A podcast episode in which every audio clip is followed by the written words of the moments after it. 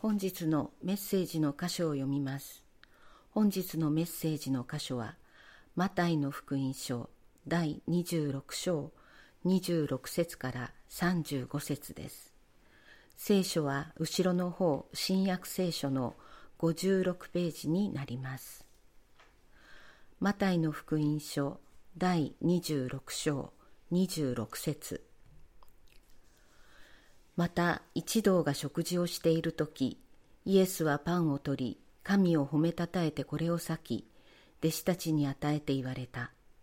取って食べなさい。これは私の体です。また杯を取り感謝の祈りを捧げた後こう言って彼らにお与えになった。皆この杯から飲みなさい。これは多くの人のために罪の許しのために流される。私の契約の地です。私はあなた方に言います。今からの地、私の父の御国で、あなた方と新しく飲むその日まで、私がブドウの実からできたものを飲むことは決してありません。そして彼らは賛美の歌を歌ってからオリーブ山へ出かけた。その時イエスは弟子たちに言われた。あなた方は皆今夜私につまずきます。私は羊飼いを打つ。すると羊の群れは散らされる。と書いてあるからです。しかし私はよみがえった後、あなた方より先にガリラヤへ行きます。するとペテロがイエスに答えた。たとえ皆があなたにつまずいても、私は決してつまずきません。イエスは彼に言われた。誠にあなたに言います。あなたは今夜、鶏が鳴く前に三度私を知らないと言います。ペテロは言った。たとえあなたと一緒に死ななければならないとしても、あなたを知らないなどとは決して申しません。弟子たちは皆同じように言った。本日のメッセージは、あなたは生きよです。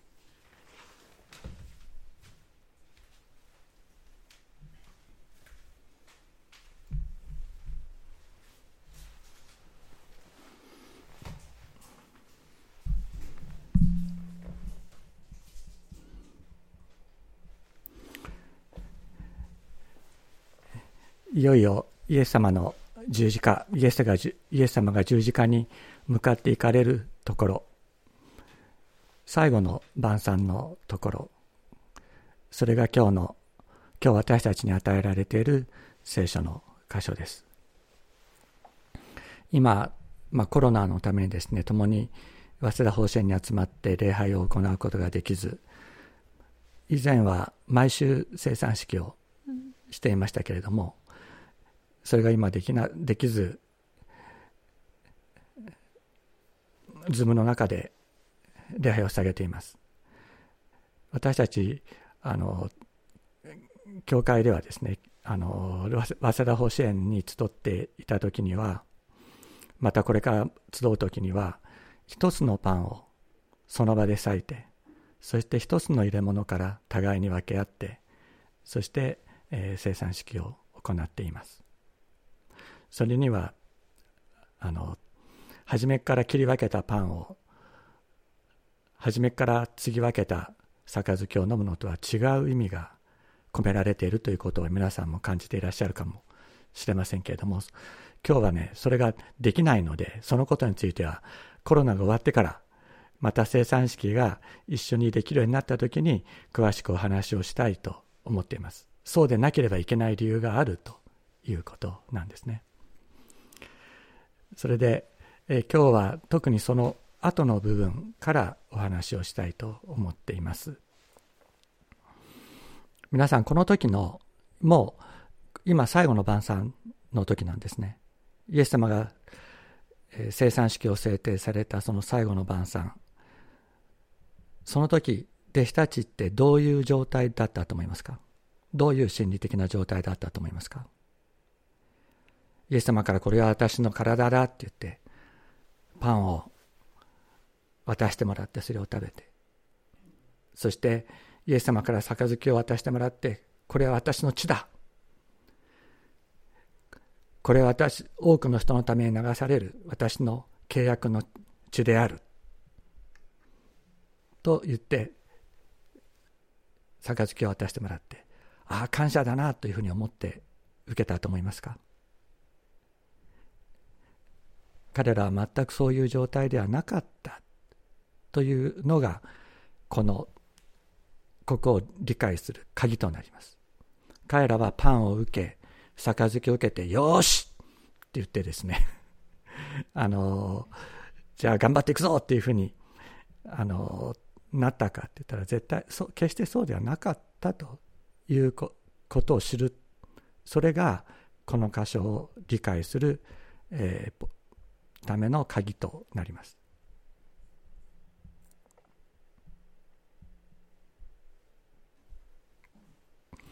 当時はイエス・キリストイエスはメシアであるということですねイエス・キリストというのはイエスこそイエスはメシアという意味でありますでこの当時の一般的なメシア理解というのは政治的な軍事的なメシアというのが一般的な理解であった。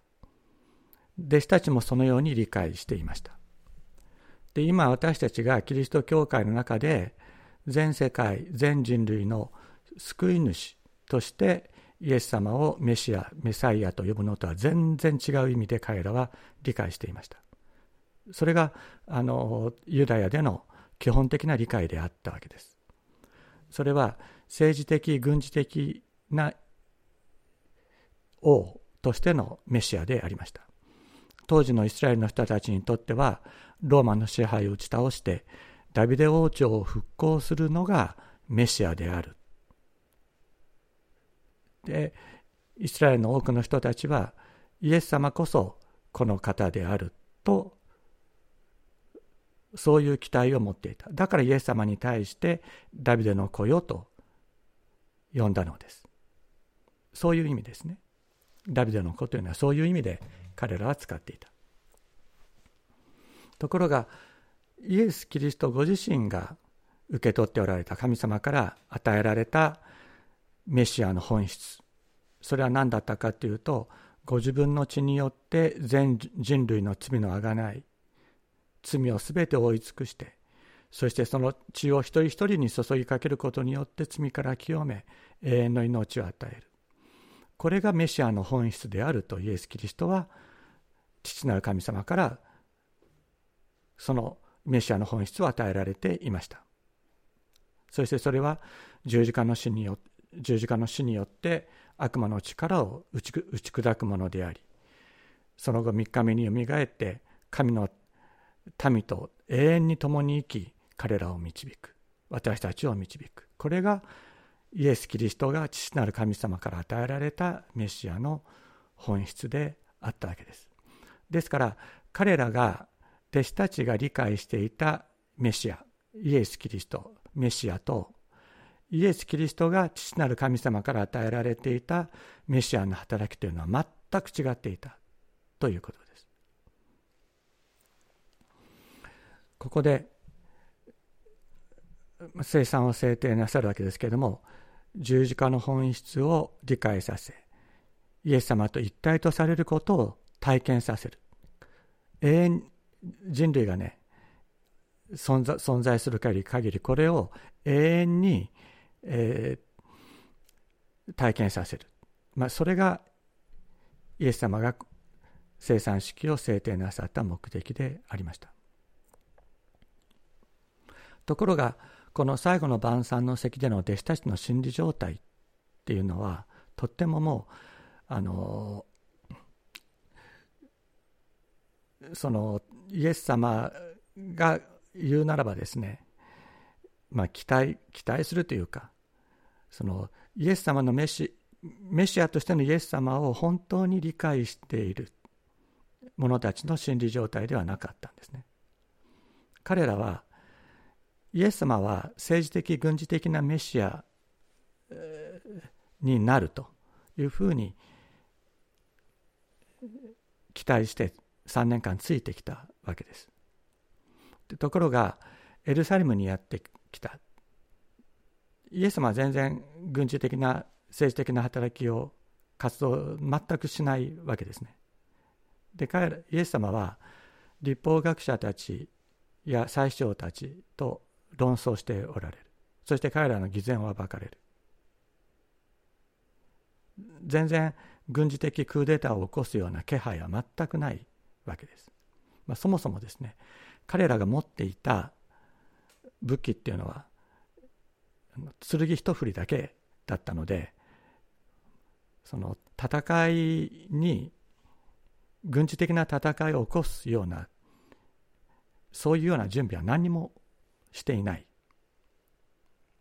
ですから弟子たちはイエス様がその政治的軍事的メシアとしてクーデター革命を起こすの起こすとしてもそれはもう失敗するんじゃないかっていうふうに思ってるわけですね。そんなことできるわけがないと思ってるわけです。できるわけがないと思ってるからひょっとしたら自分が自分の先生であるイエス様を敵にね引き渡してしまうんじゃないか。イエス様を否定してしまうんじゃないかという思いをみんなが持ってたんです。みんながも持ってた。でそれを実際に行ったのはユダだったわけですけれどもみんながそう思ってた。だから最後の晩餐の席でそのイエス様があなたたちの君たちの中の一人が私を引き渡すとおっしゃった時にまさか私じゃないでしょうっていうふうに私がそうなってしまうんじゃないかというふうにみんな恐れを持っていた。そういうような心理状態でありました。ですから彼らはこの時点で絶望していたんですね。最初の生産式イエス様がこれは私の体だと言ってパンを渡された時これは私の血であると言って杯を渡された時彼らは絶望していました。だからたとえあなたと一緒に死ななければならないとしてもあなたを知らないなどとは決して申しませんというのです。もし本当にこのクーデターが成功するうまくいくイエス様が王として立たれるという希望を持っているんだったらこんなことは言わないと思います。先生やりましょう。一緒に立ち上がりましょうと。いうはずです。彼らは弟子たちはペテロはそしてその他の弟子たちは絶望の中にあった。もうダメだ。という思いがあった。だから絶望が人を死に追いやるように私はあなたと一緒に死ぬ覚悟がありますというふうに言うのです。イエス様はペトロをはじめとする弟子たちの離反を予告なさいます。あなた方は私につまずくとおっしゃった。つまずくってのはどういうことですか？失望するってことです。イエス様が分からなくなるってことです。あなた方は政治的軍事的メシアとしてはあまりにも弱い私に失望するとおっしゃったのです。君たちの期待に応えられない私に君たちは失望するんだとおっしゃる。イエス様は君たちは怖くなって逃げていくとはおっしゃらなかったんですね。君たちが私を知らないというのは私があまりにも弱いからだ。軍事的、政治的メシアとしてはあまりにも弱い。弟子たちはイエス様が最後奇跡的な力を用いて敵の軍隊を打ち倒してくださることを期待していたかもしれません。期待した期待していたと思いますイエス様ご自身もおっしゃっています。捕らえられる時にペテロが剣を持って大祭司のしもべに切りかかった時イエス様は言われた。剣を鞘に収めよう。剣を取る者は剣によって滅びるとおっしゃった。それともあなた方は私が父に今お願いして12軍団の軍隊以上の軍勢を天から呼び起こしてここに送ってくださることができないとでも思うのかとおっしゃってそれがイエス様が父なる神様にお願いすればそれができる。しかしそれはしないとイエス様はおっしゃった。軍事的なメシアとしてはあまりにも弱々しい最後であった。だから弟子たちはイエス様につまずいたのです。しかしイエス様おっしゃる。それは神の計画なんだとおっしゃるんですね。私は羊飼いを打つ。すると羊の群れは散らされる。私というのは神様です。神様が羊飼いキリストを打つ。すると羊の群れは散らされると聖書に書いてある。これは神の計画である。イエス様はある意味この世的なメシア理解軍事的政治的メシアというメシア理解から狂気の死に向かおうとする弟子たちを押しとどめただ一人で十字架に向かっていかれるのです。もしイエス様がこの時ね剣をたくさん用意してそして一人一人剣を持て剣を持って立ち上がれ私が先に突っ込んでいくからお前たちもそれに従えって言ったらみんなそうしたと思います。彼らはそのつもりでした。しかし、イエス様はそのような狂気の死、盲信の死、狂信の死、そういうものから彼らを守ろうとなさったのです。そしてこれは神の計画であるとおっしゃった。君たちが私のことがわからなくなるのは神の計画である。軍事的政治的メシアを求める心、それは打ち砕かれる。それは神の計画であるとおっしゃるのです。イエス様にしか成し遂げることができない十字架の技があります。ただ一人で悪魔に立ち向かい、ただ一人で罪の贖いを成し遂げる全人類の王、大祭司、永遠の大祭司、イエス・キリストの技。それはイエス様がただ一人で行わなければならなかった、誠の王の、誠の大祭司のただ一人の戦いでありました。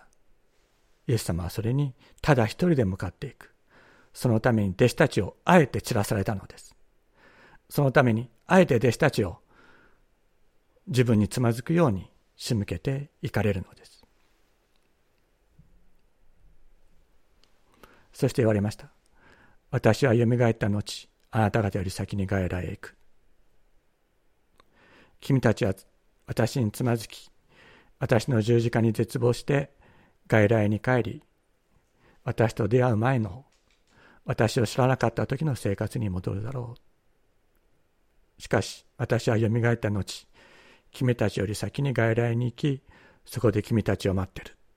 もう一度会おう。もう一度君たちを集めると、イエス様はおっしゃったのです。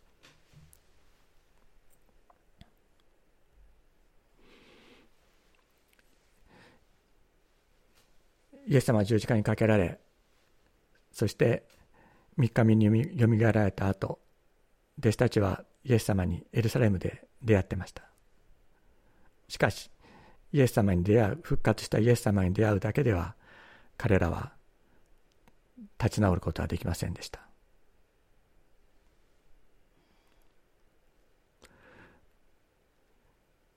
彼らは外来に帰ってイエス様に出会う前の漁師の生活に戻りました。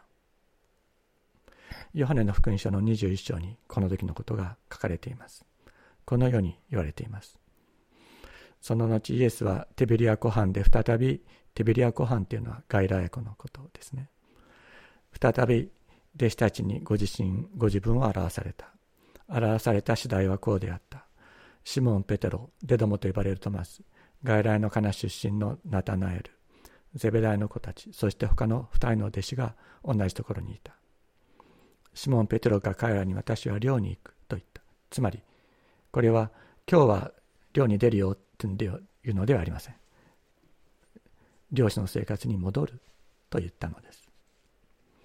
すると彼らは私たちも一緒に行くと言った。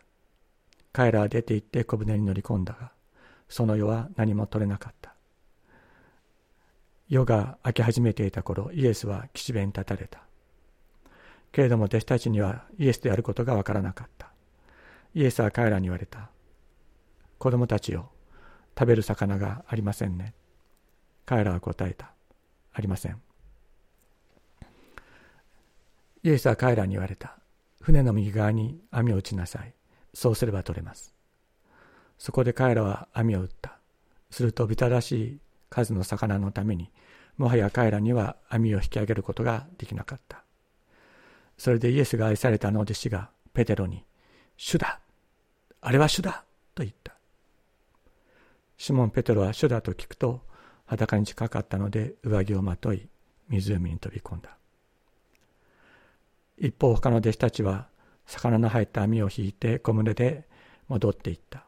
陸地から遠くなく200ペキスほどの距離だったからである。こうして彼らが陸地に上がるとそこには炭火が起こされていてその上に魚がありまたパンがあるのが見えた。このそこでイエスが愛されたあの弟子がペテロに「あれは主だ!」と言った。この時ペテロには思い出すことがあった。それは何だったか。ルカの福音書の5章1節から書かれていること。これはイエス様とペテロがイエス様の弟子になった時の出来事です。イエス、実はこの前にね、あのイエス様とペテロは顔見知りだったんですね。顔見知りだったんだけども、ペテロは多くの人たちに教えを説いているイエス様を遠巻きに見てるだけであって、イエス様との人格的な関係はまだ持ってなかった。そういう時のことです。さて、群衆が神の言葉を聞こうとしてイエスに押し迫ってきた時イエスはゲネサレ湖これは、えー、これも外来湖ですね。外来湖のこと。の岸辺に立って岸辺に、えー、小舟が2隻あるのをご覧になった。2艘あるのをご覧になった。で漁師たちは船から降りて網を洗っていた。イエスはそのうちの一つシモンの船に乗り陸から少しこぎ出すようにお頼みになった。そして腰を下ろし、船から軍師を教え始められた。まあ、夜通し、働いて疲れ果てて魚が一匹も取れてなかったんですねこの時でその時にイエス様がずかずかとですね自分の船に入ってきてちょっと話ができるように外にあの漕ぎ出して湖の中に漕ぎ出してくれって言われてペテロは穏やか心の中穏やかじゃなかったと思いますね。イライラしてましたから。それで話が終わるとシモンに言われた。深みにこぎ出して網を下ろして魚を取りなさい。するとシモンが答えた。先生私たちは夜通し働きましたが何一つ取れませんでした。でも言葉ですので網を下ろしてみましょう、ね、若い先生。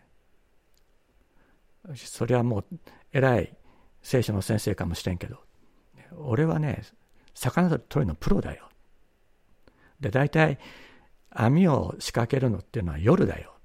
そんなことも知らないのかって、本当は言いたかったに違いない、ね。昼間魚、網を下ろしたって魚なんか取れない。ペトロは経験上それを知ってたはずです。だからもう、もう切れる寸前のところをですね、この若い先生に多くの人の手前で恥をかかしてはいかんと思ったのか。じゃあ分かった。じゃあやってみましょう。ということで深みにこぎ出して網を下ろしました。そしてその通りにするとビタらしい数の魚が入り網が破れそうになった。そこで別の船にいた仲間の者たちに助けに来るように合図した。彼らがやってきて船を2艘の席船いっぱいに引き上げたところ、えー、両方とも沈みそうになった。これを見たシモン・ペテロはイエスの足元にひれ伏して「死よ私から離れてください。私は罪深い人間ですから」と言った。魚をご自分の意のままに操ることができる神の子が今ここにいる。自分のイライラも怒りもそういうものもこの人は全て知っている。そういう方の前神の子の前に神の御子の前に自分がいるということを彼は知るのです。そして私から離れてください。私は罪深い人間です。ペテロはイエス様の目を見ることはできなかったと思います。怖かった。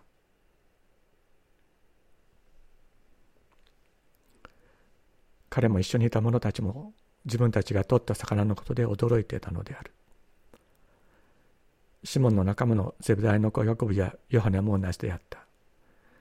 イエスはシモンに言われた。恐れることはない。怖がらなくてもいい。今から後、今から後、あなたは人間を取るようになるんだ。と言われた。彼らは船を陸につけると全てを捨ててイエスに従った。全く同じことが起こったんですね。この最初の時と全く同じことが起こった。だから、イエスが愛されたあの弟子、ヨハネです。ヨハネの福音書を書いたヨハネが、ペテロに、あれは主だって言った。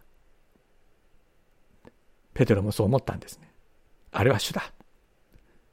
主がいる。あの外来語で最初にイエス様に出会った時と同じ奇跡を持って、もう一度現れてくださった主。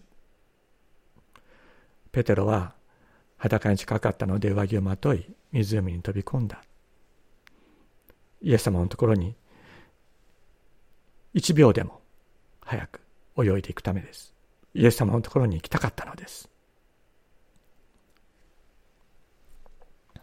船は動けなくなっていた。多くの魚のために動けなくなっていた。すぐには動けなかった。だからペテロは上着をまとって泳いでイエス様のところに行きました。そうすると陸地に上がるとイエス様が炭火を起こしてくださっていた。そしてその上には魚がありまたパンがあった。イエス様が魚とパンを用意してくださっていた。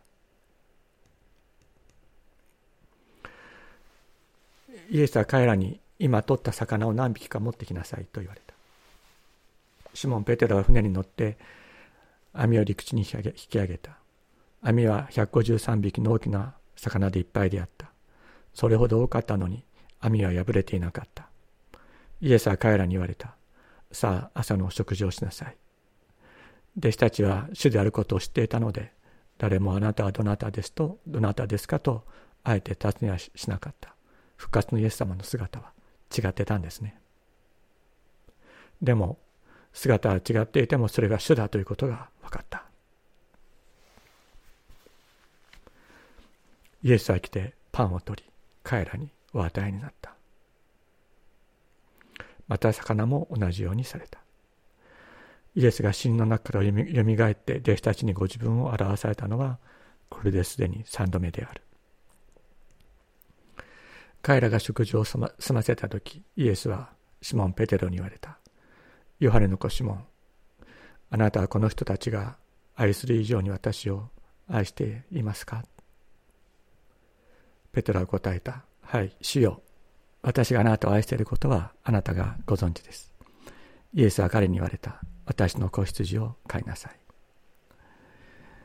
イエスは再び彼にヨハネの子シモン、あなたは私を愛していますか？と言われた。ペテロは答えた。はい、主よ。私があなたを愛していることはあなたがご存知です。イエスは彼に言われた。私の羊を牧しなさい。イエスは三度も、三度目もペテロに、ヨハネの子シモン、あなたは私を愛していますか？私を愛しているか？と聞かれた。ペテロはイエスが三度目も、あなた私を愛していますかと言われたので心を痛めてイエスに言った。主よあなたはすべてをご存知です。私の弱さも、私の思いも、あなたはすべてを知ってくださっている。あなた私があなたを愛していることをご存知です。と答えました。イエスは彼に言われた。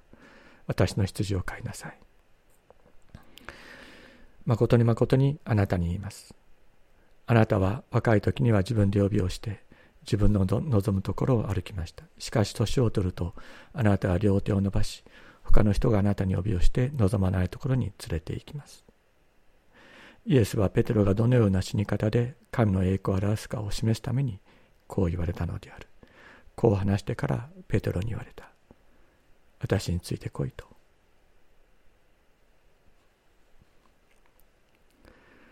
三度ペテペテロは三度イエス様を否定しました。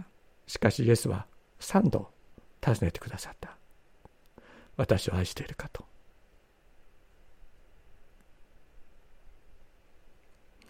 ペテロはこのイエス様の愛に触れられ自分が否定するよりも否定した言葉よりもなお強く響く私を愛しているかというイエス様の言葉によって中にペテロの中に死んでいた愛がよみがえったのです。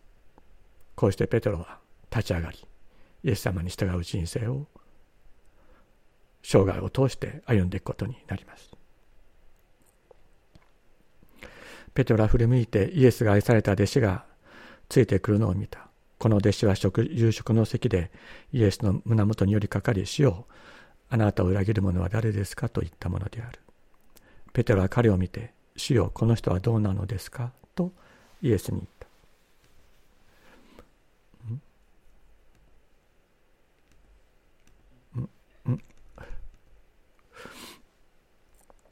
イエスはペテロに言われた。私が来る時まで彼が生きるように私が望んだとしても、あなたに何の関係があるか。あなたは私に従え。他の人のことはあなたには関係ない。あなたは私に従え。あなたは私についてこい。とイエス様は言われました。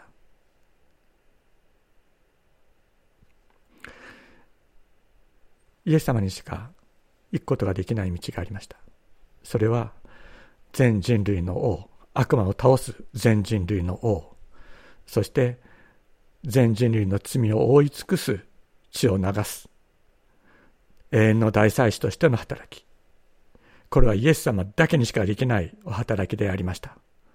だから、絶望に駆られて、死の中に自分を投げ込もうとしていた弟子たちをイエス様は押しとどめ、そしてお前たちは生きよとおっしゃったのです。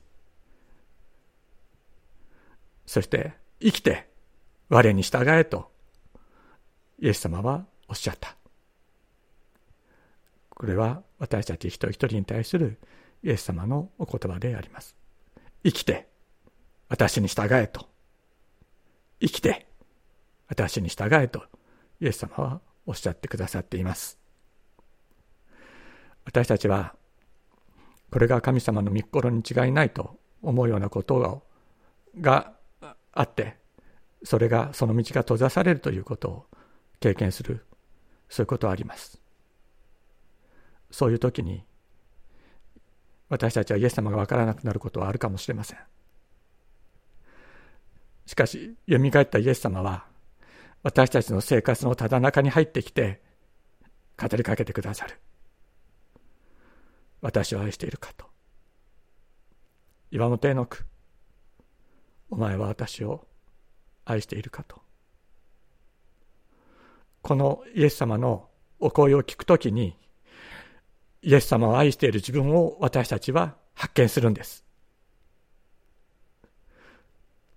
その時に、イエス様の声を聞くときに、自分の中に死んでいたイエス様に対する愛、この方に対する、この方についていきたいという思い、それが蘇るのです。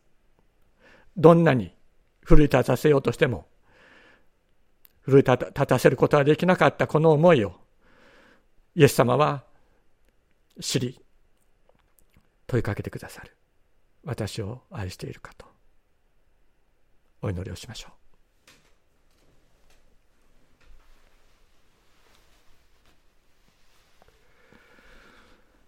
今日の聖書の言葉しばらくそれぞれその今日心に残った聖書の言葉に思いを巡らせて祈るひとときを持ちましょう。